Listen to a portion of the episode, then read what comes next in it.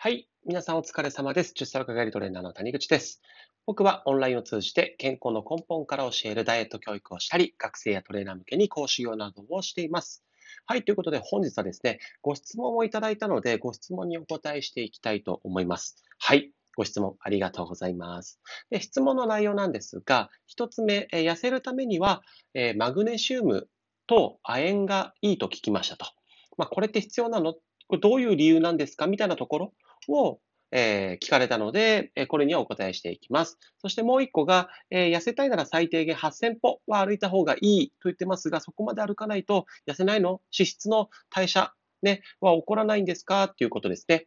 はい。なんかあの、有名なね、えー、まあ、ダイエットのトレーナーさんがいて、まあ、その方が、まあ、ツイッターとかで、まあ、つぶえてたみたいなんですけれども、まあ、そこについてね、ちょっとお話ししていきたいと思います。はい。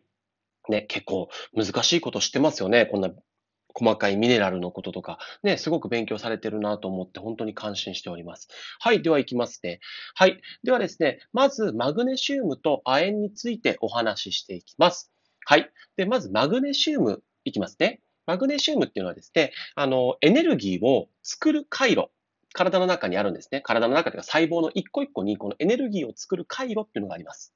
エネルギーを作ってくれるんです。動いてくれたりとかね、あの、動くためのエネルギーとか作ってるんですけど、このエネルギーを作る回路にてですね、えー、必要なので、不足するとエネルギーを作ることができなくなります。マグネシウムが不足するとエネルギーを作れなくなるんです。そうすると、結果的に、ま、細胞のエネルギーが不足してしまうので、代謝が低下するんですね。はい。で、えっ、ー、と、人の体っていうのはですね、これ多分専門家じゃないとちょっとわからないかもしれないけど、ATP っていうね、エネルギーを使ってるんです。だから人が動くためのエネルギーは何かって聞かれたらね、ATP なんです。で、まあ、これがエネルギーの意味なんですけれども、この ATP というエネルギーを使って運動をしたりとか、えー、細胞を活性化したりしてるんですね。つまり、体にとってのガソリンがこの ATP なんです。つまり、マグネシウムが不足してしまうと、ガス欠を起こして、ね、代謝が低下して、えー、太りやすくなったりとか、なかなか脂肪が燃えないなんてことが起きてしまうということです。OK でしょうか？はい。続いてですね、亜鉛です。亜鉛は、えー、インスリンって言ってですね、血糖値、ね、血液中の糖をこう下げるためのホルモンがあるんですけれども、それをインスリンって言うんですね。このインスリンの成分であったりとか、あとはですね、体の中のホルモン、ね、女性のホルモンであったりとかね、いろんなこのホルモンを作るのにも関わっています。ですから、えー、不足するとですね、えー、栄養の吸収が悪くなって栄養不足で代謝が低下したりとか、まあね、女性ホルモンっていうものが分泌されなければ、女性であれば生理が止まっちゃったりします。ね、女性ホルモンってしっかりとバランス取れてないと、やっぱりね、えダイエットってうまくいかないんです。脂肪がね、ちゃんと燃えなかったりするんですよね。何より、あの、体がきついとダイエットする気なんないですよね。うん。だからそういうのを整えてくれるため、えー、整えるためにも、えー、この亜鉛が必要ということです。はい。もうまとめると、えー、マグネシウム、亜鉛が不足すると、まあ、微量、こういうね、微量な栄養素ではあるんですけれども、単純に代謝が低下しますということです。はい。なので代謝が低下すると思っておいてください。はい。ではですね、まあ、せっかくね、ここまで話したので、このね、代謝ってよく聞くじゃないですか。で、これ代謝って何なのっていうところね、お話ししていきたいと思います。ね、これを聞いてるあの、専門家の方、まあ、ダイエットの指導されてる方もね、ぜひ意外とね、この代謝ってじゃあ何ですかって聞かれると、ん？代謝っていうのはねってなる方いるかと思いますので、ぜひね、あの、代謝って何なのかっていうのを今一度学んでいただけたらと思います。で、この代謝っていうのはですね、何かっていうと、えー、脂肪で言うとですね、まあ、脂肪がつくこと、ね、脂肪が自分に身につくことも代謝です。で、逆に言うと脂肪がね、体の中からなくなることっていうのも代謝って言います。はい。つまり、代謝が良い、代謝が高いっていうのはですね、体の中、まあ、体がですね、常に入れ替わって綺麗な状態が保てるということなんです。で、言ったら、えー、脂肪燃焼もはかどります。だから結果的にダイエットも加速するよね、ということでございます。はい。大丈夫かな？伝わってたらいいんですけど、できるだけ噛み砕いてね、あの頭の中に入っててくれたらいいかなと思います。で、最後ですね、二つ目の質問にありました、えー、1日8000歩ですよね。えー、歩かないと、もうダイエットするんだったらそんぐらい歩かないと最低限でもダメですよってね、書いてあったと思うんですが、僕的にも、やっぱりね、8000歩ぐらい、1日7000から8000歩はね、理屈で言うとよ、あのー、歩かないといけないと思います。はい。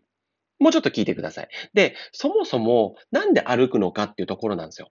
歩くこと、まあ、有酸素運動って言いますよね。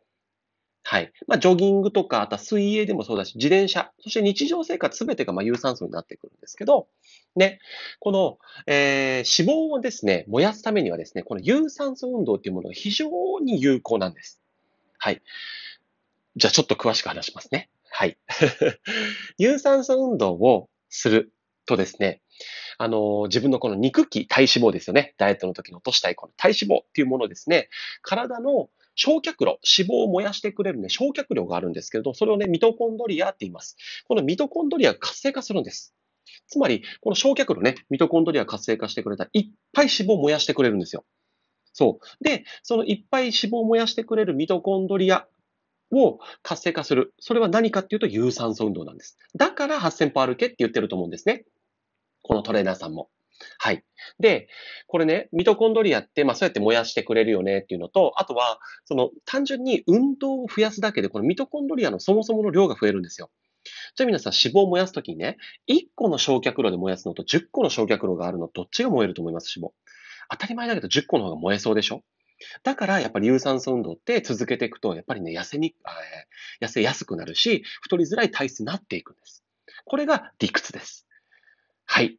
とはいえでございますが、えー、僕はですね、まあ、正論だけ言うのってちょっと微妙だと思っていて、はい。なので、えこのご質問いただいた方はですね、まあ、あの、一駅ぐらいは歩いてますっていうことだったんですけど、僕ね、それでいいと思うんですよ、全然。で、これちゃんと理由があって、理由は、その一駅歩くということがね、できてる人って、日常的にも多分活動的になってるし、えー、普段食事もね、気をつけてると思うんです。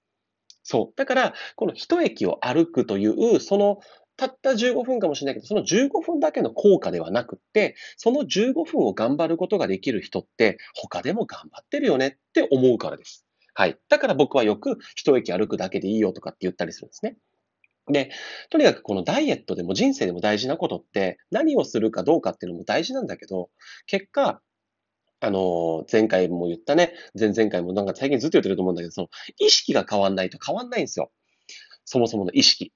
で、何の意識かっていうと、よし、やろうっていう顕在化してる意識じゃなくって、もう当たり前のこととか、なんとなくのその潜在的な部分ですよね。言語化できないようなことその部分が、そもそも痩せている人の感覚に変わってこないと、絶対リバウンドするんですよ。どんだけ痩せたって、どんだけ簡単に痩せても、どんだけ苦労して痩せても一緒です。はい。ね。で、この潜在意識が結果変わればですね、あのー、選ぶ食べ物も変わるし、ね、それ、そもそものその肥満意識が痩せ意識に変わるから、絶対普段の選択変わると思うんですよ。うん。だから僕はね、そういう理由で一駅歩くで十分だと思います。で、調子がいい時はね、二駅行っちゃうみたいな感じでいいと思います。はい。で、この潜在意識めちゃくちゃ大事ですよね。うん。はい、じゃあね、えっ、と、ちょっと余談のところなんですけれども、ちょっとお話ししていきますね。で、余談に関して、今回ね、ちょっとこの8000歩のところで、頑張るタイミングについてお話ししていこうかなと思います。で、えっと、どこの回で話したかな？あれだね。えっと、ダイエット上手は恋愛上手みたいな回で僕話してるんですけど、そもそも人の感情って続くもんじゃないよって。要は、その頑張るっていうのもいわば感情。で、頑張る、頑張ってる時って結構感情が高ぶってる時ですよね。だからなんかほら、感動的なドラマとか見たりとか、ちょっとヤンキーものの映画とか見るとさ、なんかその時って感情高ぶって、よし、やったろみたいな思うじゃないですか。あれって感情なんですよ。